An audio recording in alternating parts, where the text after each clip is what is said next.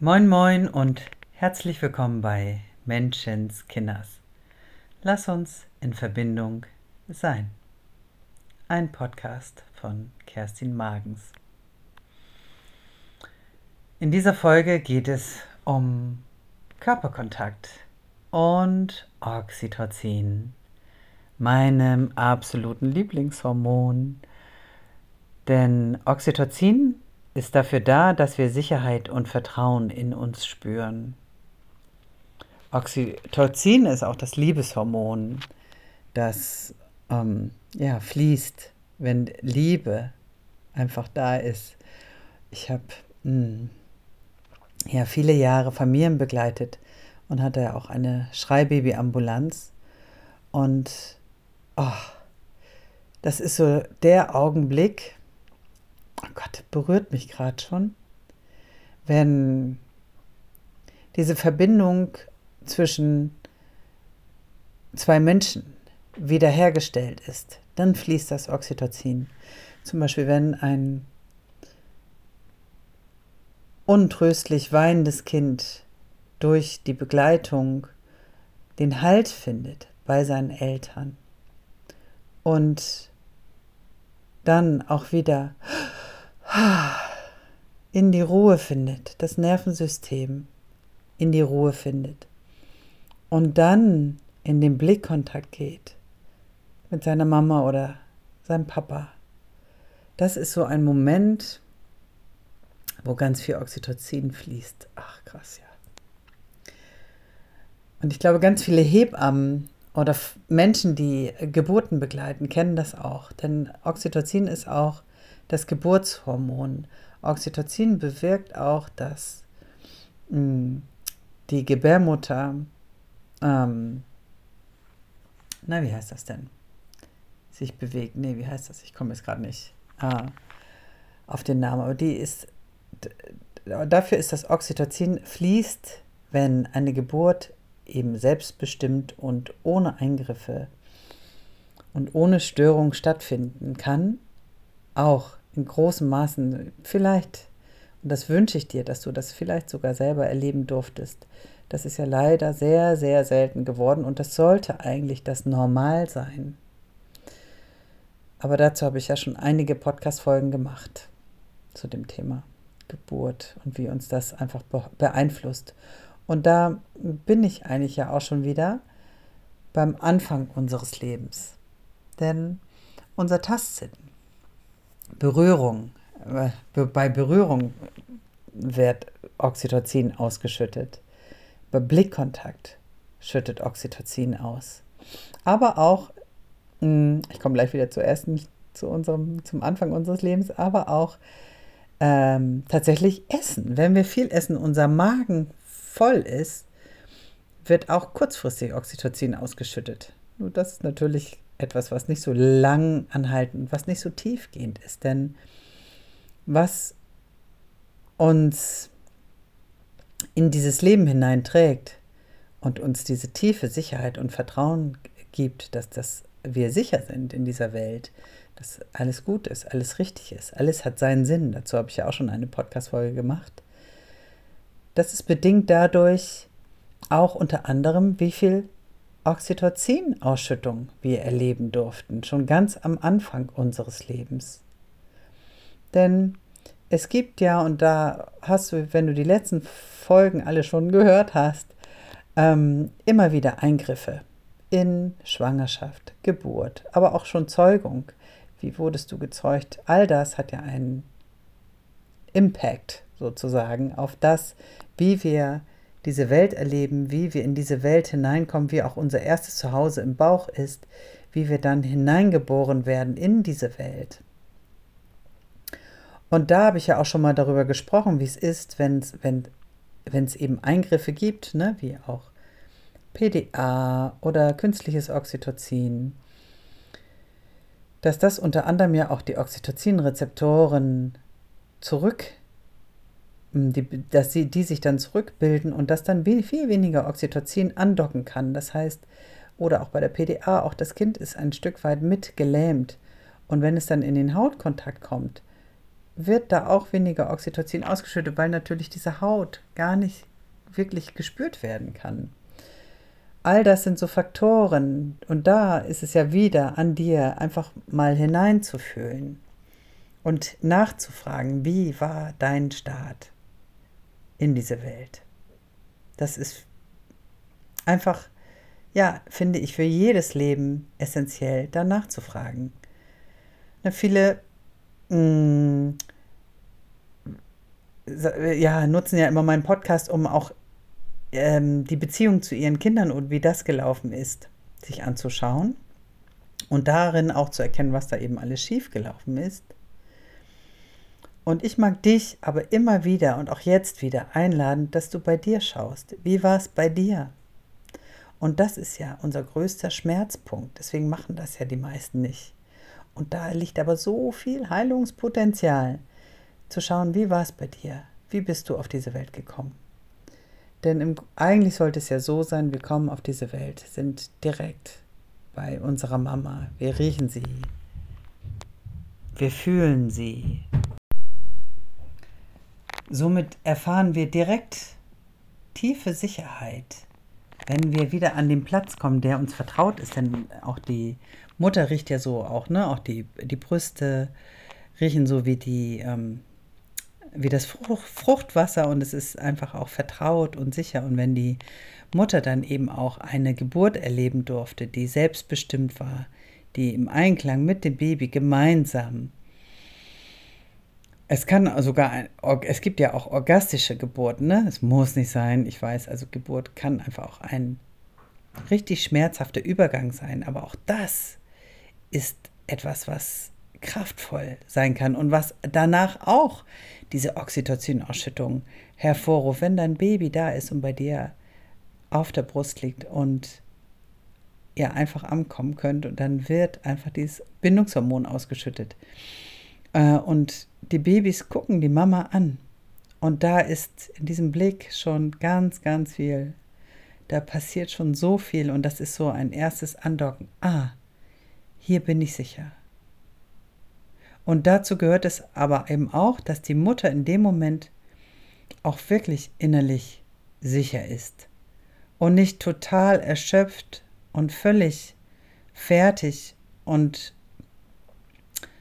vielleicht sogar dissoziiert, also gar nicht mehr ihre Gefühle fühlend oder in der Depression oder was es da einfach auch alles gibt, ausgelöst durch diese ganzen Faktoren, die während der Geburt früher und auch heute leider immer noch geschehen. Wenn da eine stabile Mama ist, die dem Baby diesen Blickkontakt erwidert und diese Sicherheit gibt und Körperkontakt, Hautkontakt, nackten Hautkontakt gibt und keine Mütze auf, dann ist es auch wichtig, dass die Mutter ihr Baby riecht, am Kopf riecht und nicht da so eine sorry, scheiß Mütze drauf ist. Auch nicht das Baby und auch nicht die Mama direkt waschen, sondern lasst sie in diesem Geruch drinne und lasst sie erstmal ankommen. Genau. Aber das ist eben das, da auch wieder zu hinterfragen, wie war das bei dir? Wie bist du in diese Welt hineingestartet? Und wie viel Oxytocin-Ausschüttung gab es da oder eben auch nicht? Und in der Regel ist es so, dass die meisten Menschen eben nicht mit einer richtig großen, tiefen, umfluteten Oxytocin-Ausschüttung auf diese, auf dieser, in dieser Welt angekommen sind. Und dann geht es ja weiter. Also erstmal natürlich diese Eingriffe bei der Geburt, dann geht es weiter, das Kind ähm, schläft im eigenen Bettchen, das heißt, es gibt keine Nähe, es ist im Kinderwagen, wird im Kinderwagen geschoben, da gibt es wieder keine Nähe. Natürlich gab es auch in den 80ern oder so, ging, ging es ja so los, dass auch äh, die Eltern die Babys mehr und mehr getragen haben. Aber in der Regel und auch heute ist ja noch so, dass die meisten oder sehr viele Babys einfach immer noch im Kinderwagen geschoben werden. Das ist eine Trennung. Das bedeutet eine Trennung. Und ich habe es, glaube ich, schon mal erwähnt, dass ein Baby ja dass wir ja eine physiologische Frühgeburt sind. Das heißt, eigentlich sollten wir noch länger im Bauch drinne bleiben. Dadurch aber, dass im Laufe der Evolution unser Becken immer enger und unser Kopf immer größer geworden ist, müssen wir einfach früher raus. Und andere Säugetiere, die kommen ja auf die Welt und können schon laufen. Können zur Futterquelle gehen, können sich da selbst bedienen sozusagen, sind schon ein Stück weit selbstständig. Und wann beginnt ein Kind, ein menschliches Kind zu laufen? So zwischen dem ersten und zweiten Lebensjahr. Das heißt, bis dahin ist es eigentlich noch gar nicht reif für diese Welt. Und vor allen Dingen nicht für all diese Reize. Das Baby braucht daher noch ein Stück weit eine zweite Gebärmutter. Und das ist eben am Körper der Mutter getragen werden. Es gibt da auch ein schönes Buch von Jean Lidloff auf der Suche nach dem verlorenen Glück. Die war ähm, in Südamerika unterwegs, auf so einer Expedition, ich weiß nicht, Goldexpedition oder sowas, ich weiß es nicht mehr. Äh, auf jeden Fall war sie in, ähm, mit den Yequana, einem indigenen Stamm, da unterwegs. Und die hat sich gewundert, warum diese Menschen, sie sind so tiefenentspannt. Diese ganze Expeditionscrew waren schon völlig fertig, da durch den Dschungel gelatscht und alle völlig am Arsch. Und diese Menschen sind einfach ganz tiefenentspannt. Und die ist dann, die hat auch später Psychologie studiert und ist dann nochmal dahin und hat sich diese Menschen wirklich angeguckt, wie leben die eigentlich. Und die natürlich haben die noch natürlich geboren, die haben ihre Kinder natürlich auf die Welt gebracht, ohne Eingriffe, einfach so. Dann wurden diese Kinder immer getragen, die hatten immer Hautkontakt, ich meine, die liefen eh den ganzen Tag nackt rum, die schliefen bei ihren Eltern, ähm, die waren einfach immer mit dabei und die hatten, waren immer dran am Körper ihrer Eltern. Also die ersten, glaube ich, mindestens acht Monate auf jeden Fall. Und da, äh, und was passiert dann natürlich? Natürlich haben die ordentlich Oxytocin-Ausschüttung. Die haben eine tiefe innere Sicherheit und Vertrauen. Das heißt, wenn dann so ein, ich glaube, so sechs-, siebenjähriges Kind, das stand da auch in dem Buch, in den Dschungel hineingeht, um den Dschungel zu erkunden, dann darf das das, weil die Eltern wissen, ja, das Kind ist sicher, das weiß Bescheid, weil die Kinder auch so eine Sicherheit haben und äh, auch in jüngeren Jahren einfach hinter den Eltern auch immer hinterher laufen und genau beobachten, was machen die. Das ist einfach so eine natürliche Führung, die da geschieht. Und sie, die äh, Jean Liedloff meinte, ja, in, in New York ist es anders. Durch den Central Park laufen die Eltern immer den Kindern hinterher. Und da ist es eben genau andersrum. Die Kinder orientieren sich an den Eltern, an den großen Menschen. Und da ist aber auch Respekt und die Kinder werden auch gesehen und werden dann auch schnell, die werden einfach durch dieses tiefe, durch diese tiefe Sicherheit und Vertrauen, durch diesen vielen Körperkontakt, durch dieses einfach in der Gemeinschaft miteinander sein, ne? da haben wir auch wieder dieses Dorfleben sozusagen, werden die, sind die einfach frei und selbstständig, auch schon ganz früh. Und das ist auch so etwas, mh, mm, ja, das einfach in unserer Gesellschaft, und da möchte ich dich wieder daran erinnern, wie bist du aufgewachsen worden? Bist du getragen worden? Also wie war deine Geburt? Bist du, hast du alleine geschlafen, in deinem eigenen Bettchen? Was ja heutzutage schlafen ja zum Glück die meisten Babys im Bett ihrer Eltern oder zumindest im Beistellbett, aber auch das und auch übrigens ein Schlafsack ist nicht förderlich an, an alle Eltern, die jetzt ein Baby haben. Zieh deinem Baby bitte kein oder deinem Kind keinen Schlafsack über, denn das ist so wertvoll. In der, gerade in der Nacht suchen sich die Babys und die Kinder vor allen Dingen auch mit ihren nackten Füßen, auch diese Schlafanzüge mit, mit den Füßen dran. Oh, fürchterlich, weil die suchen sich Hautkontakt. Beobachte das mal, wenn du noch ein kleines Kind oder ein Baby hast, was das macht in der Nacht. Die suchen sich in der Regel immer irgendwo irgendwie Hautkontakt, auch wenn die schon größer sind. Und gerade mit dem Schlafen, da werde ich aber sicherlich auch noch mal eine Folge zu machen, hm, wie das ist, was das eben auch ausmacht, ob wir alleine irgendwo liegen und schlafen müssen, darauf konditioniert werden oder ob wir eben in Sicherheit, im Vertrauen mit viel Oxytocinausschüttung im Körperkontakt mit unseren Eltern in einem Bett schlafen. Da erinnere ich mich immer wieder an Karl-Heinz Brisch. Der hat ja auch viele Bücher zu diesen äh, Bindungsthemen geschrieben. Der hat mal auf einer Tagung gesagt oder auf einem Vortrag, wo ich ihn gehört habe. Er hat gesagt, er war in Asien unterwegs und da haben die Menschen zu ihm gesagt, sag mal, du kannst doch nicht allein im Hotelzimmer pennen, das geht doch nicht, willst du bei uns schlafen? Und jetzt, ja, also im Westen ist es normal, dass man alleine schläft. Das ist total normal. Und er hat dann eben auch erklärt, dass die Kinder schon alleine schlafen, die Babys ja auch schon. Und da haben die wirklich gesagt, ja, das ist ja Kindesmisshandlung, das geht ja gar nicht. Und dann meinte er so, naja, aber auch die Eltern, ne, die wollen ja dann auch wieder Sex haben und so. Und dann haben die zu ihm gesagt, ja, was? Wir haben doch Sex nicht im Schlafzimmer. Schlafzimmer ist doch zum Schlafen für alle da. Da haben wir doch keinen Sex. ja, und das fand ich immer wieder, äh, ist so bezeichnend, ne? dass, ähm, dass wir haben echt merkwürdige Vorstellungen und vielen Menschen fällt es ja auch total schwer, sogar mit ihren Kindern in einem Bett zu schlafen, weil sie es nicht gewöhnt sind. Und im Hintergrund klopft meine Tochter, die möchte nämlich unbedingt, dass ich rauskomme. Ich habe jetzt einfach noch diese Podcast-Folge angefangen. Ich habe auch zwischendurch immer auf Pause gedrückt. Mal gucken, ob ich sie noch zu Ende führen kann. Mm, ja, also auch das. Wie, wie und wo hast du geschlafen? Wie viel Nähe hast du von deinen Eltern bekommen? Wie viel Körperkontakt gab es? Wie sind deine Eltern auch mit Nacktheit umgegangen? War, ist es ganz normal, dass man auch mal nackt gekuschelt hat, dass man nackt in der Badewanne war? Ähm, ne, dass es einfach Haut-Haut-Kontakt gab?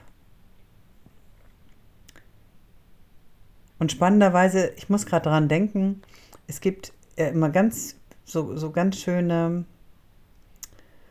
das, ja, wie, wie nennt wie, wie heißt das denn? Es gibt so mh, mm, Initiativen, wo Menschen sich hinsetzen und anbieten, mit dir in den Blickkontakt zu gehen. Eine Minute.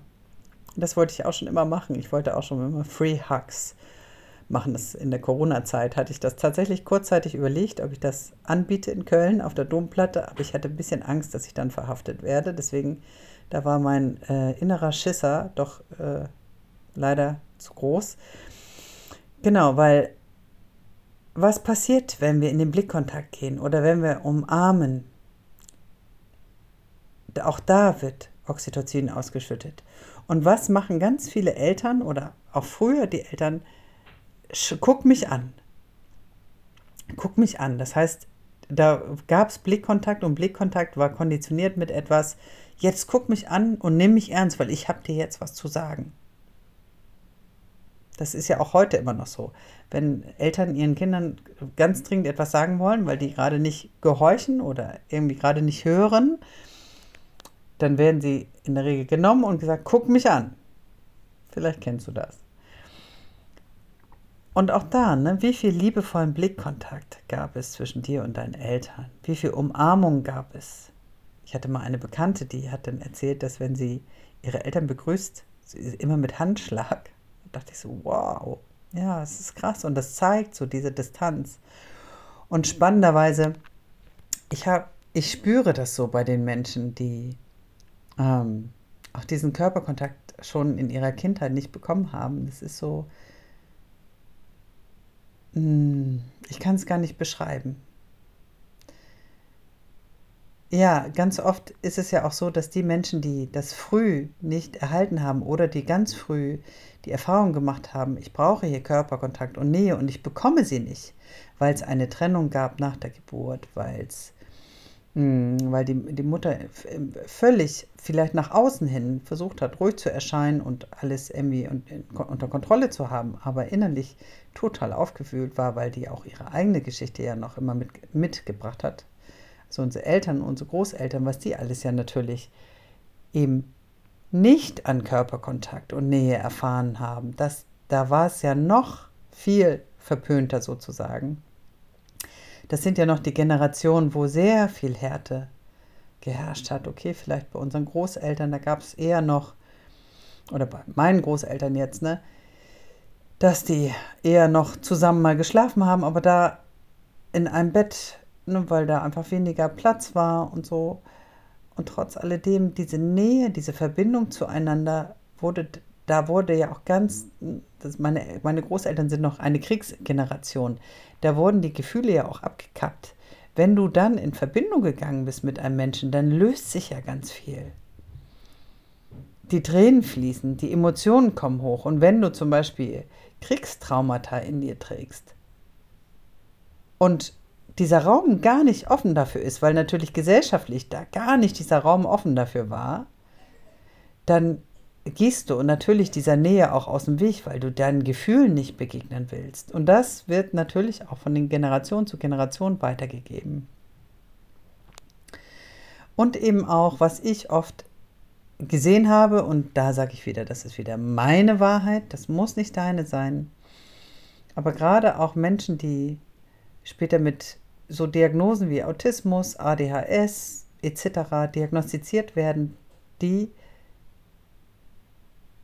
also in, in dem, was ich beobachtet habe, hatten die immer früh schon eine nicht gute Erfahrung mit Körperkontakt. Das heißt, dass sie gemerkt haben, uh, hier im Körperkontakt, da kriege ich nicht die Sicherheit. Da kriege ich nicht das, was ich brauche. Und dann dissoziieren sie. Das heißt, sie schalten sich lieber ab oder sie weichen diesem Körperkontakt aus, weil sie merken, hier kriege ich nicht das, was ich brauche. Und was geschieht dann? Dann ist es ja auch so, dass jedes Mal, wenn, wenn man in den Körperkontakt, das ist ja ein Grundbedürfnis von uns. Körperkontakt und Nähe sind Grundbedürfnisse. Obwohl ich kenne einige, die immer noch behaupten, dass es nicht bei allen Menschen so ist. Doch, es ist ein menschliches Grundbedürfnis. Meine Meinung. Und wenn, und es gibt ja auch so die Kinder, die, die kommen, wollen so einen kurzen Körperkontakt und dann sind sie ganz schnell wieder weg. Und die schaffen es nicht, wirklich mal richtig in die tiefe Entspannung zu kommen. Denn im Grunde ist es so, wenn auch Kinder die Welt entdecken, die gehen weg und dann kommen sie wieder und suchen sich erstmal die Nähe, den Körperkontakt, holen sich die Sicherheit ab, können einmal tiefen entspannen, um dann wieder hinaus in die Welt zu gehen. Und die Kinder, die eben da mal eine ungünstige Erfahrung mitgemacht haben, die kommen in den Körperkontakt, dann sagt ihr Gehirn, Momentchen mal, du kennst das doch, hier war es mal richtig scheiße, lass das mal. Und dieses Gefühl wird dann in dem Moment wieder ausgespielt gespielt und dann sagt der Körper, okay, nee, oh, ich muss hier wieder weg. Und dann sind sie wieder weg. Und das heißt, in dem Moment verstärkt sich natürlich diese Erfahrung, oh, das, nee, das ist doch irgendwie unangenehm. Und jedes Mal kommt es wieder. Und deswegen ist es für mich ja auch so wichtig, schon ganz früh da anzusetzen und ganz früh aufzuklären, schon bei Babys, dass wenn die schreien oder wenn sie sich scheinbar nicht getragen werden wollen, es gibt ein, ein, ein Video von mir, drei Missverständnisse beim Körperkontakt. Wenn du da mal, also mein, oder mein Baby will nicht getragen werden, glaube ich, habe ich auch ein Video dazu. Das ist ein Missverständnis. Das Baby möchte das. Und da in der Regel sagen ganz viele Eltern, mein Baby möchte das ja gar nicht, das mag das gar nicht. Das kommt ja viel mehr zur Ruhe, wenn ich es irgendwo hinlege. Und nur du bist ja, du als Elternteil bist in der Lage, dem Baby wieder eine positive Erfahrung mit Körperkontakt zu geben. Und wenn das dann nicht geschieht, weil die Eltern dann total unsicher sind und eben selber ja auch in der Regel oft nicht sicher gebunden und auch nicht so viel sicheren Körperkontakt vorher erfahren haben, dann kriegt das Kind immer wieder die Erfahrung, oder das Baby schon, nee, es ist hier unangenehm. Und das weicht dann auch dem Körperkontakt aus. Und dann gibt es eben spätere eventuelle Diagnosen wie Autismus. In, in welcher Form auch immer, zum Beispiel. Ja, und da habe ich übrigens auch schon mal einen Shitstorm äh, sondergleichen erlebt, weil ich das vor Jahren schon mal irgendwo erwähnt habe, dass das einen Zusammenhang haben kann. Und dass dann ganz viele Mütter, die mit, Autismus diagnostiziertes Kind hatten, richtig oh, richtig, ja, mir was vor die Füße geklatscht haben, weil natürlich das ein großer Trigger ist, weil die dann wieder das Gefühl haben, sie haben irgendwas falsch gemacht. sie haben was falsch gemacht oder sie sind schuld. Und genau das, darum geht es ja gar nicht. Es geht ja immer darum, die eigene Geschichte zu beleuchten. Wie ist es denn bei mir? Wie bin ich denn groß geworden? Hatte ich Körperkontakt? Habe ich das gefühlt? Durfte ich diese Nähe erfahren? Habe ich inneres Vertrauen? Habe ich innere Sicherheit in mir? Oder eher nicht? Ja, daher bin ich natürlich äh, gespannt, ob es hier wieder einen äh, Shitstorm geben wird. Ich glaube aber nicht. Denn ähm, das ist für mich so, ja, einfach so essentiell, da, da wirklich hinzuschauen. Dieser Körperkontakt, diese Nähe, das hat einfach so, so, so viel mit auch in unserem späteren Leben, also einen großen Einfluss. Und die meisten Menschen eben haben wenig Oxytocinausschüttung in ihrem am Anfang ihres Lebens und dann im Laufe ihres Lebens auch gehabt? Wie viel Berührung hast du am Tag? Wie, wie war das noch? Wir brauchen noch mindestens zwölf Umarmungen, glaube ich, am Tag, um zu überleben. Ich muss das nochmal raussuchen. Da, da gab es so ein, ja, es gibt so, so, eine, so eine quasi so eine Richtlinie, was an Körperkontakt eigentlich für uns sinnvoll wäre, was zum Überleben sinnvoll ist und einfach zum guten Leben äh, notwendig ist das ist ganz schön viel. Und wie viele Menschen haben das eben nicht und wachsen eben auch auf mit eher wenig Sicherheit und Vertrauen und immer eher mehr Stress im Körper. Und dieser Stress wird ja schon zur Normalität. Das ist ja auch so etwas. Das Oxytocin senkt unter anderem eben auch die Stresshormone. Ne? Und dann kannst du auch unter anderem besser schlafen und so weiter und so fort. Genau, das, da hängt ja ganz viel dran. Also gibt es auch tolle Bücher, kann ich dir auch hier drunter nochmal verlinken.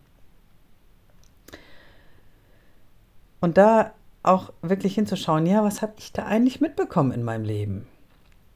Und ich kann von mir reden, auch ich hatte ganz wenig Körperkontakt. Ich lag ja sechs Wochen allein im Krankenhaus rum. Da gab es nichts mit Körperkontakt. Damals gab es auch noch keine Babymassage und sowas. Ich habe allein in meinem Bettchen geschlafen, im Schlafsack. Und trotzdem habe ich Stück für Stück mehr und mehr diese Nähe und diesen Körperkontakt nachgeholt. Und ich bin auch immer noch dran. Das ist ja, ich sage immer, diese Heilungsprozesse, das ist ja ein lebenslanger Prozess. Das hört ja nicht auf. Und ich habe gerade schon wieder gedacht, wie schön wäre das, wenn meine alte Schule fertig renoviert ist und ich hier Workshops zum Thema Körperkontakt und Blickkontakt und Nähe anbieten kann. Oh, da freue ich mich jetzt schon drauf, weil das ist so schön, wenn das Oxytocin dann fließt und das alle spüren. Das ist in, im ganzen Raum. Ja, genau da freue ich mich schon. ja, das ist eigentlich nur ein kleiner Einblick. Dieses Thema ist so, so, so viel größer und ich möchte dich einfach dazu animieren, in deinem Leben mal zu schauen, wie viel Körperkontakt und Nähe gab es, wie viel Hautkontakt gab es, wie viel Blickkontakt gab es. Dass du das einfach mal überprüfst für dich. Und vielleicht mehr und mehr Nähe und Körperkontakt, wenn du einen liebevollen Partner oder Partnerin hast, dass ihr euch noch mehr umarmt oder mal in die Augen schaut. Schaut euch mal wirklich, stellt euch mal einen Wecker, schaut euch mal drei Minuten in die Augen und schaut mal, was passiert. Das ist magisch. Da passiert so viel. Oh. Oder umarmt euch, umarmen mal Menschen einfach ein bisschen länger. Und fühle mal, wie fühlt es sich an, diesen Menschen zu umarmen? Das ist ja auch ganz unterschiedlich. Und auch da spürst du, welche Menschen schon ganz gut im Körperkontakt sind und welche da wirklich noch Schwierigkeiten mit haben. Ne?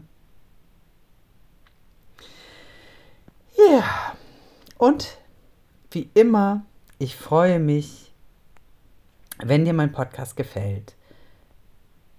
Wenn du mir eine 5-Sterne-Bewertung bei Apple Podcast gibst, gibst, damit ich einfach noch mehr Menschen erreiche, noch mehr Menschen sich ihre Geschichte angucken und heilen können, Stück für Stück. Denn erstmal geht es ja darum, das über sich dessen überhaupt bewusst zu werden.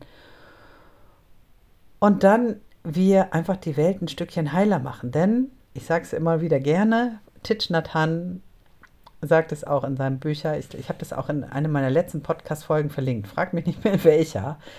Ähm, aber äh, Versöhnung mit deinem inneren Kind heißt das, glaube ich, oder Aussöhnung, genau, irgendwie so. Dass, wenn wir heilen, heilen wir ja nicht nur uns, sondern auch alle vorangegangenen Generationen und die nachfolgenden mit. Und das macht die Welt zu einem friedlicheren Ort.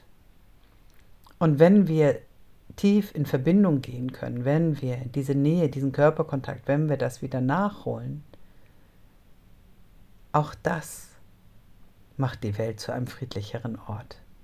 Weil dann braucht man sich nämlich nicht mehr die, den Kontakt zu anderen suchen über Reibung, über, über Kriege, über Kämpfen, über Missgunst, Neid, Streit, also im Allgemeinen Reibung, sondern man schafft das auch über Beziehung, über den liebevollen Weg. Und das macht was, es macht ganz viel. Wenn du es bei dir veränderst, verändert sich auch ganz viel im Außen.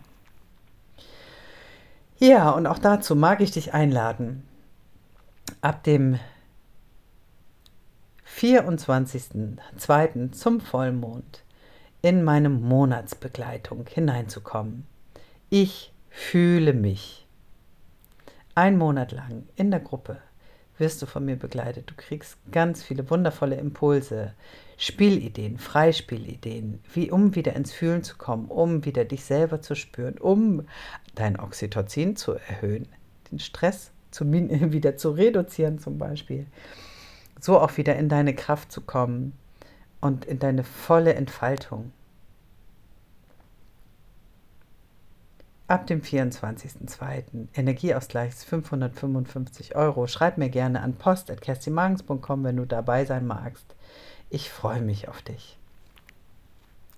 Bis dahin, alles Gute und ganz viel Umarmung.